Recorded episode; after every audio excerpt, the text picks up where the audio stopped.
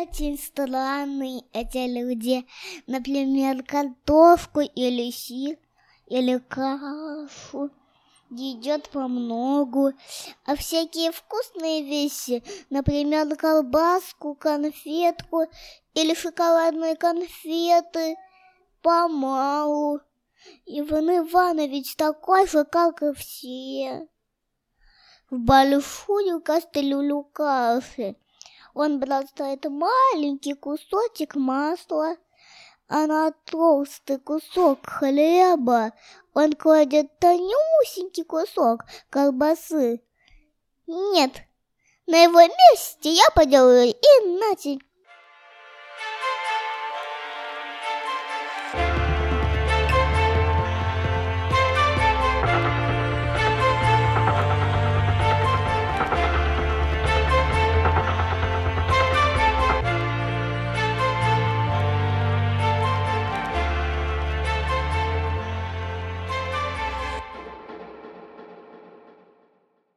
Вами Любовь Лазуткина, я психоаналитический психотерапевт, и это была моя дочь Марго, которая зачитала вам отрывок из «Умной собачки Сони», пытающейся понять своего хозяина, поставить себя на его место, чтобы понять, чем же руководствуется ее хозяин в своих странных поступках, тем самым проявляя не что иное, как эмпатию – Сегодня будет не совсем обычный выпуск, который задумывался изначально как диалог с моим мужем Мишей, который послужил идейным вдохновителем данного подкаста. Поговорим мы сегодня об эмпатии, и в процессе подкаста я буду зачитывать вопросы от Миши и по ходу отвечать на них. То есть это будет такой диалог без второго персонажа, но тем не менее знаете, кто стоит за этими вопросами. Расскажу пару слов о том, как вообще родилась идея данного подкаста, почему мы с вами будем говорить об эмпатии. И родилась она жизненно и прозаично. Мой муж вернулся с работы уставший, раздраженный, погруженный в свои мысли. А, видно было, что ему не по себе. Я, естественно, спросила, что случилось, на что получила интересный рассказ у них на работе появился новый сотрудник, который ведет себя странным образом. Ну, странность это выражается в том, что он поступает и строит свои отношения, исходя из того, что как будто бы все его мысли, весь его внутренний процесс, внутренний мир – заранее известен окружающим, и сообщать о нем совсем не обязательно, из-за чего происходит масса нестыковок, масса недопониманий, и вообще коллеги в замешательстве, почему так и что мы делаем не так.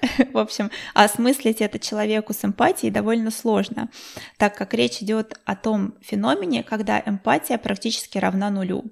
Закономерно возникает вопрос, как же взаимодействовать с людьми, у которых отсутствует эмпатия, кто вообще эти люди и что с ними происходит. И тем более, если эти люди не в вашем рабочем коллективе, а в вашей семье, особенно если это ваши дети. Как понять, что у человека присутствует или отсутствует эмпатия, что это за личность и как она сама воспринимает себя без понимания других, что происходит на глубинном уровне, когда человек не может поставить себя на место другого человека. Давайте разбираться.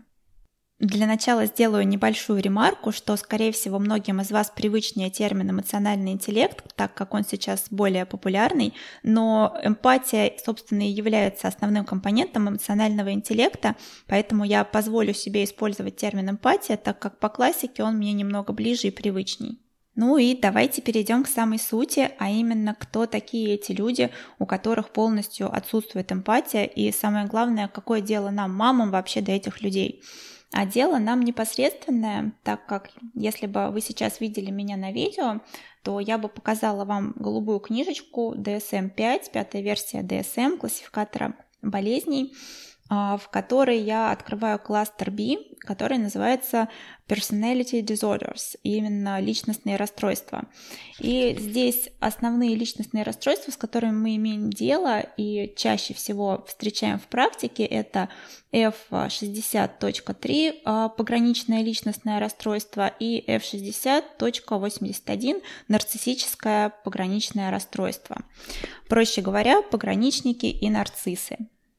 Как говорит моя подруга, тоже психотерапевт, обожаю нарциссов. Кроме себя не видят ничего. И так это оно и есть, так как личностные расстройства, на то они и есть расстройство личности, что у человека абсолютно нет никакой адекватности в воспринятии себя. А когда человек не понимает себя, понять других ему становится практически невозможно.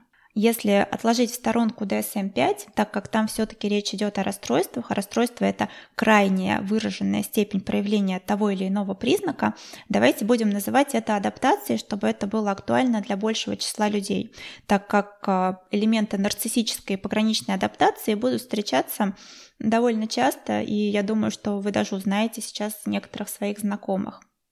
И сейчас я буду давать вам вредные советы, каким образом вырастить в своей семье нарцисса или пограничника. Сценарий первый. Ребенок живет в идеальной семье. Мой муж не любит слово идеальный, но в случае нарциссов это слово очень уместно. А, ребенка одевают с иголочки, мама покупает ему лучшие игрушки, водит его на лучшие кружки, а, делает все, чтобы ее ребенок получал самое лучшее, чтобы у него было идеальное детство, чтобы это все выглядело э, вот безупречно, чтобы она выглядела буквально вот как мать с картинки, и часто такие мамы устраивают постоянные фотосессии своим детям. Им важна вот эта вот внешняя составляющая, и со стороны может казаться, что у ребенка действительно идеальное детство. Но здесь всегда отсутствует один важный компонент. Это холодные матери, которые абсолютно не понимают, что происходит со внутренним миром их детей. И когда они сталкиваются с проявлением любых эмоций, которые не вписываются в эту идеальную картинку, они буквально замораживаются, впадают в ступор, им кажется, что что-то идет не так, что просто в этот момент а, мир рушится, что они рушатся, они буквально вот психически разваливаются на части, не понимая своих детей, не зная, как проживать их эмоции, не зная, что с этим делать. Вообще в идеальном мире их материнства у детей должны были бы отсутствовать эмоции, и ребенок воспринимается как такая кукла, которую вот я наряжаю, вожу, всем показываю, мы улыбаемся, очень важно, чтобы все улыбались, чтобы все были счастливы, счастливы. И это внешнее благополучие а, скрывает полное отсутствие внутренней какой-то вот отношенческой, а, есть такое слово в русском или нет, а, в общем, отношения между матерью и ребенком такими естественными, такими, как они должны быть. И что происходит в данный момент с ребенком? Происходят с ним довольно страшные вещи, так как, видя, что мать восхищается им только в те моменты, когда он удовлетворяет ее потребности, ребенок впадает в такую зависимость, и для него любовь становится равна восхищению. В будущем такие люди будут постоянно искать восхищение окружающих, для них это и будет проявлением любви. Но опасность здесь в том, что как только это восхищение вдруг пропадает или, не дай бог, превращается в критику, такие люди буквально разваливаются на части, и они от этого ощущения эйфории, триумфа, от того, что я самый лучший, на меня вот все смотрят, я весь такой идеальный, я весь такой блистательный, они очень любят вот эти вот слова блистательный, яркий, то есть это, в принципе, те люди довольно часто хорошим эстетическим вкусом. Это вот, например, Стив Джобс был явным нарциссом. Они могут создавать прекрасные вещи, которыми будут восхищаться окружающие. Но внутренне такие люди живут просто во мраке, потому что как только внешне восхищение вдруг пропадает, они проваливаются в такую тьму, что чувствуют себя буквально никем. Там такое экзистенциальное переживание своей ну, как бы я не существую в этот момент. Как только мной перестает восхищаться, я перестаю быть. Это ужасный страх, что ты никто, что тебя буквально нет. И, соответственно, никакой там здоровой самооценки нет, там нет, в принципе, восприятия себя как личности. И в терапии мы этих нарциссов собираем прямо по кусочкам, когда ты склеиваешь их вот эти части все друг с другом, так как в психике они разваливаются, они не могут существовать друг с другом. И это, конечно же, не об эмпатии. Это не про эмпатию по той причине, что нарцисс настолько сфокусирован на себе самом, это такая вещь в себе, что ему просто нет никакого дела до окружающих. И это человек, который может вас слушать, но он слушает не вас, он ищет в вас а, какую-то похвалу, восхищение, он ищет в вас свое отражение. И очень интересно, что нарциссы довольно часто влюбляются в свои копии. То есть он ищет себе подобного, чтобы любить. Это такая так называемая зеркальная проекция. Когда он любит не живого человека в своем партнере, он любит свое отражение, как в зеркале. И они вот смотрятся в других людей, как в зеркала, не видя за ними реального другого. Поэтому, конечно же, эмпатия здесь отсутствует. Теперь давайте перейдем ко второму любопытному сценарию, каким образом вырастить человека с пограничной структурой личности. Представьте себе семью, в которой рождается ребенок. Ребенок чуть-чуть подрастает, садится за стол, в свой стульчик и начинает есть кашу. Все дети, естественно, кашу эту размазывают, кидают, играют с едой, что, естественно, нормально. А, и тут что происходит? Сегодня мама подходит к этому ребенку с тряпочкой, вытирает аккуратно все, наводит чистоту, ребенок продолжает дальше кидать, она опять подходит, вытирает, все вроде бы как в порядке. Завтра мама просто игнорирует и не обращает внимания. Ребенок находится сам по себе, делает, что хочет, и никакого внимания от мамы нет в принципе. А послезавтра мама подходит и выливает эту кашу ему на голову. И, в общем-то, ребенок не понимает, как себя вести, по той причине, что на одно и то же его действие выдается целый спектр эмоциональных состояний, целый спектр реакций мамы, и в этот момент у него просто нет возможности сформировать какую-то адекватную связь между своим действием и последствием действия. Поэтому такие дети Естественно, это происходит не только в моменты еды, это происходит в каждом бытовом действии, которое каким-то образом может...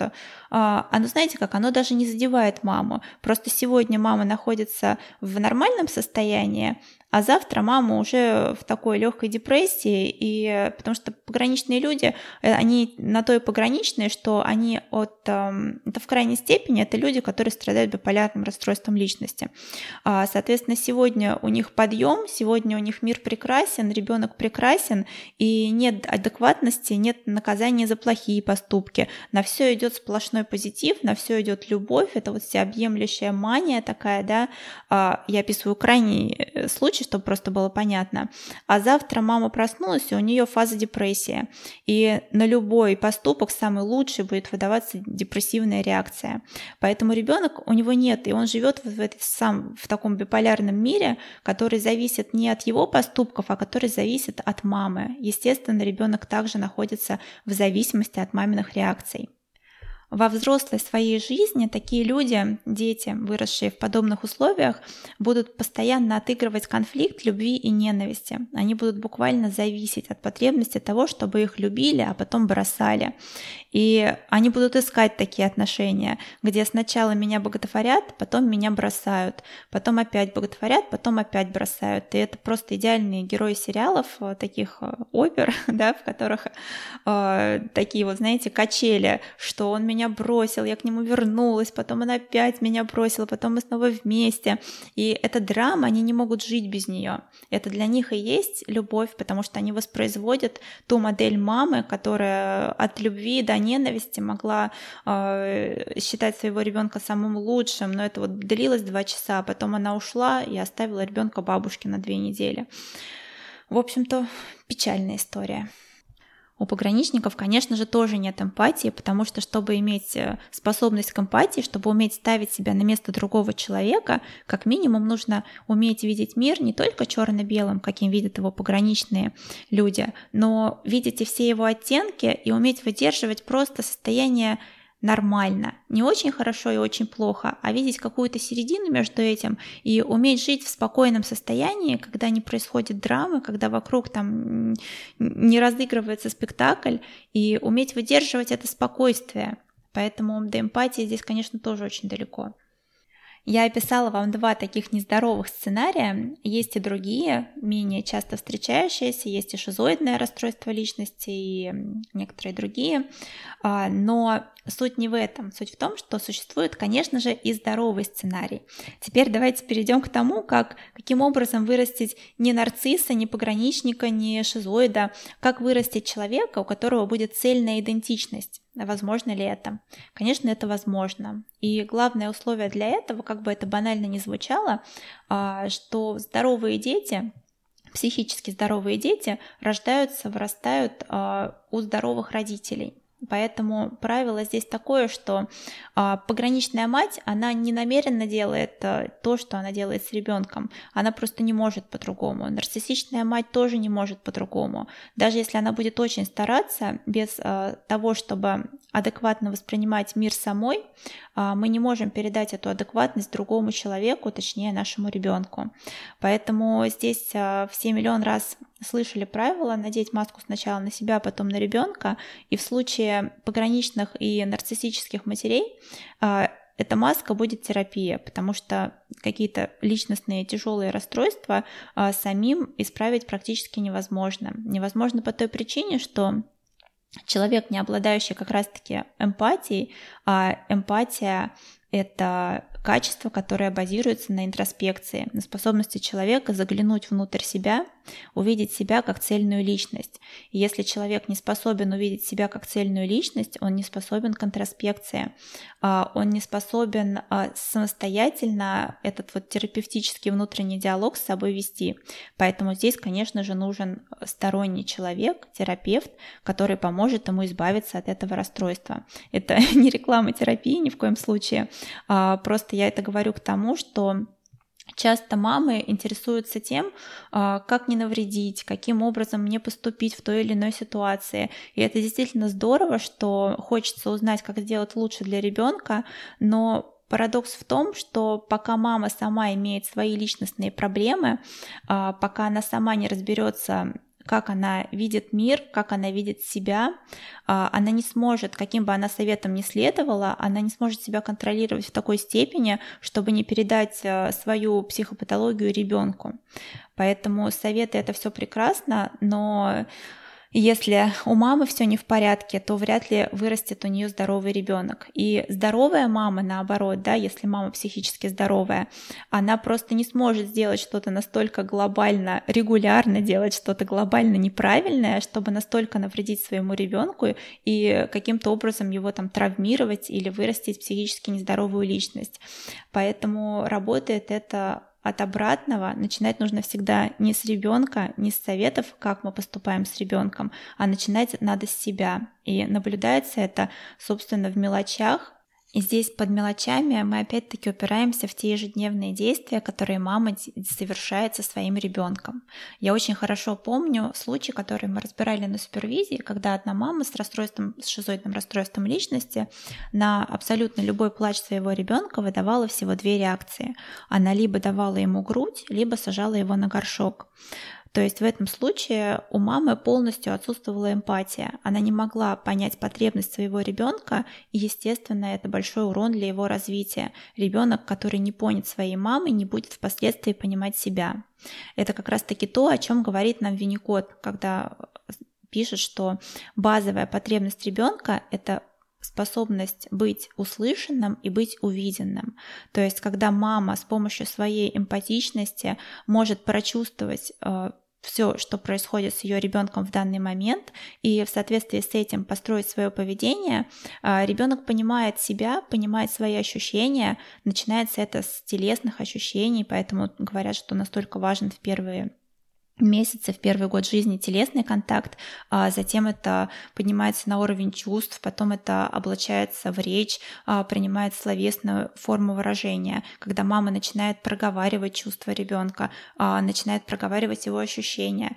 Таким образом, по мелочам складывается цельная личность ребенка, не разваливающаяся, а, интегрированная, когда ребенок понимает и принимает себя и хорошим в кавычках, и плохим, когда он видит, что så на каждую его реакцию, на каждое его действие а, следует а, адекватная этой, этому действию реакция, когда эти реакции предсказуемы, когда ребенок живет а, в мире, где он более-менее начинает ориентироваться, что я сделаю это, последует то, и создается базовое ощущение безопасности, создается базовое понимание себя в этом мире, своего места в этом мире. Таким образом, и у ребенка развивается эмпатия. А, когда он не вынужден подстраиваться под неизвестность, подстраиваться, а, действовать, а, существовать уже в режиме не комфортного существования, а в режиме выживания, потому что любой стресс воспринимается ребенком как непосредственная угроза, у него конфликты переживаются на уровне быть или не быть. И рассказывая вам сейчас об этом, я поняла, какую же все-таки классную мысль когда-то озвучил Винникот, сказав, что самое главное, что происходит между матерью и ребенком, нельзя увидеть со стороны и нельзя описать словами. Это и есть этот момент эмпатии, которая возникает и развивается по мере развития их отношений, по мере взросления и превращается в такое, знаете, бессловесное понимание понимание без слов, когда мама просто чувствует и знает, что происходит с ее ребенком в данный момент. И в контексте этого попытайтесь осознать, насколько искусственными, насколько неуместными и чужеродными будут в этом контексте любые рекомендации конкретные, что маме делать с ребенком. Потому что только маме это известно. А если маме это неизвестно, то, скорее всего, у мамы проблемы с эмпатией. И работать нужно уже не над отношениями мамы и ребенка, работать маме нужно над своим внутренним миром развивать эту эмпатию у себя, а не пытаться заменить ее чем-то внешним. А, я сейчас смотрю на список вопросов, которые мне муж задал перед эфиром, перед началом записи, и понимаю, что я и наполовину не ответила, но вот выберу отсюда один довольно любопытный вопрос. Может ли эмпатии быть слишком мало или слишком много? Про слишком мало, по-моему, я уже целый выпуск записала. Может ли эмпатии быть слишком много? Нет, не может. А, а вопрос возник, скорее всего, потому, что многие путают эмпатию и гиперчувствительность когда человек очень остро реагирует на любые внешние раздражители а, и, соответственно, на какие-то бурные реакции других людей. Надо понимать, что если при том, что эти два качества могут между собой коррелировать, да, находиться во взаимосвязи, гиперчувствительность это не то же самое, что эмпатия. Гиперчувствительность у людей проявляется на физиологическом, на биологическом уровне. Это свойство, это тип нервной системы, когда малейший раздражитель вызывает сильную реакцию. С этим действительно довольно сложно живется, но это не имеет отношения к эмпатии как свойстве психики, как качеству личности, которая не является врожденной, эмпатия развивается развивается в ранних отношениях мамы и ребенка, вот тем образом, о котором я вам уже рассказала. Давайте зачитаю сейчас последний вопрос. Что делать, если эмпатия отсутствует, можно ли ее развить? А, знаете, на ум сейчас пришли сразу всевозможные модные тренинги по развитию эмоционального интеллекта, которые довольно часто в компаниях проводятся. Вообще, могут ли эти тренинги как-то улучшить ситуацию с эмпатией? Могут ли они научить э, эмпатии? А, знаете, ответ будет довольно простой, потому что если глобально человек познал эмпатию в детстве и понимает, что это такое, то подобные тренинги помогут ему, да, они будут в качестве такой косметической шлифовки, прокачивания своих уже существующих навыков, это прекрасно, здорово хорошее времяпрепровождение интересное.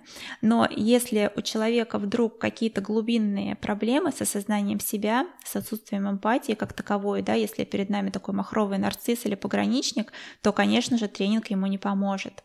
А, такому человеку тренинг а, может э, помочь в плане диагностики, подсветить то, с чем у него проблемы на глубинном уровне и отправить его туда, куда ему нужно, в терапию. Во времена учебы у нас был увлекательный предмет, который назывался психодинамический коучинг, как раз-таки направленный на работу в том числе с развития, по развитию эмоционального интеллекта. А, Вел ее практикующий с многолетним стажем коуч, который говорил, что большинство его клиентов, приходящих в коучинг, это руководители компаний, либо владельцы бизнесов, а, приходили к тому, что коучинг их затягивал и подсвечивал их а, внутренние психологические проблемы, что обычно коучинг был той ступенькой, с которой они потом погружались в собственную личную терапию, так как всегда наступал момент, когда они понимали, что э, таких вот, знаете, не кардинальных э, внешних каких-то инструментов влияния недостаточно и необходима психотерапия. Психотерапия — это проживание заново всего всего того детского опыта и перепрошивка, пересобирание, да, психоанализ, почему так называется, потому что сначала происходит анализ, анализируется, человек разбирается на кусочки, ну, ментально разбирается, естественно, а, и затем происходит синтез, то есть а, сборка заново, сборка не поврежденной личности, а сборка здоровой личности. Это взращивание новой, как бы в кавычках, новой личности в процессе отношений с терапевтом. Поэтому в таком случае, если у человека действительно глубинные проблемы, конечно же, ему в психотерапию. Как-то много я вам из области клиники сегодня рассказала, хотя собиралась сделать иначе. Выпуск планировался наоборот позитивным, с той установкой, что у здоровой мамы вырастают здоровые эмпатичные дети, и надеюсь, у меня это получилось хотя бы от обратного. Поэтому хочется всех немножко успокоить, что если глобально вы чувствуете, что с ребенком есть связь, что вы понимаете плюс-минус, что с ним происходит, если любой плач не вводит вас в ступор, не вызывает ощущения экзистенциального кризиса, а если ну, плюс-минус вы можете выдерживать, понимать эмоции своего ребенка, то, скорее всего, вы растите эмпатичную, здоровую личность. На этом мы и завершим. Всем спасибо, кто слушал. Всем пока.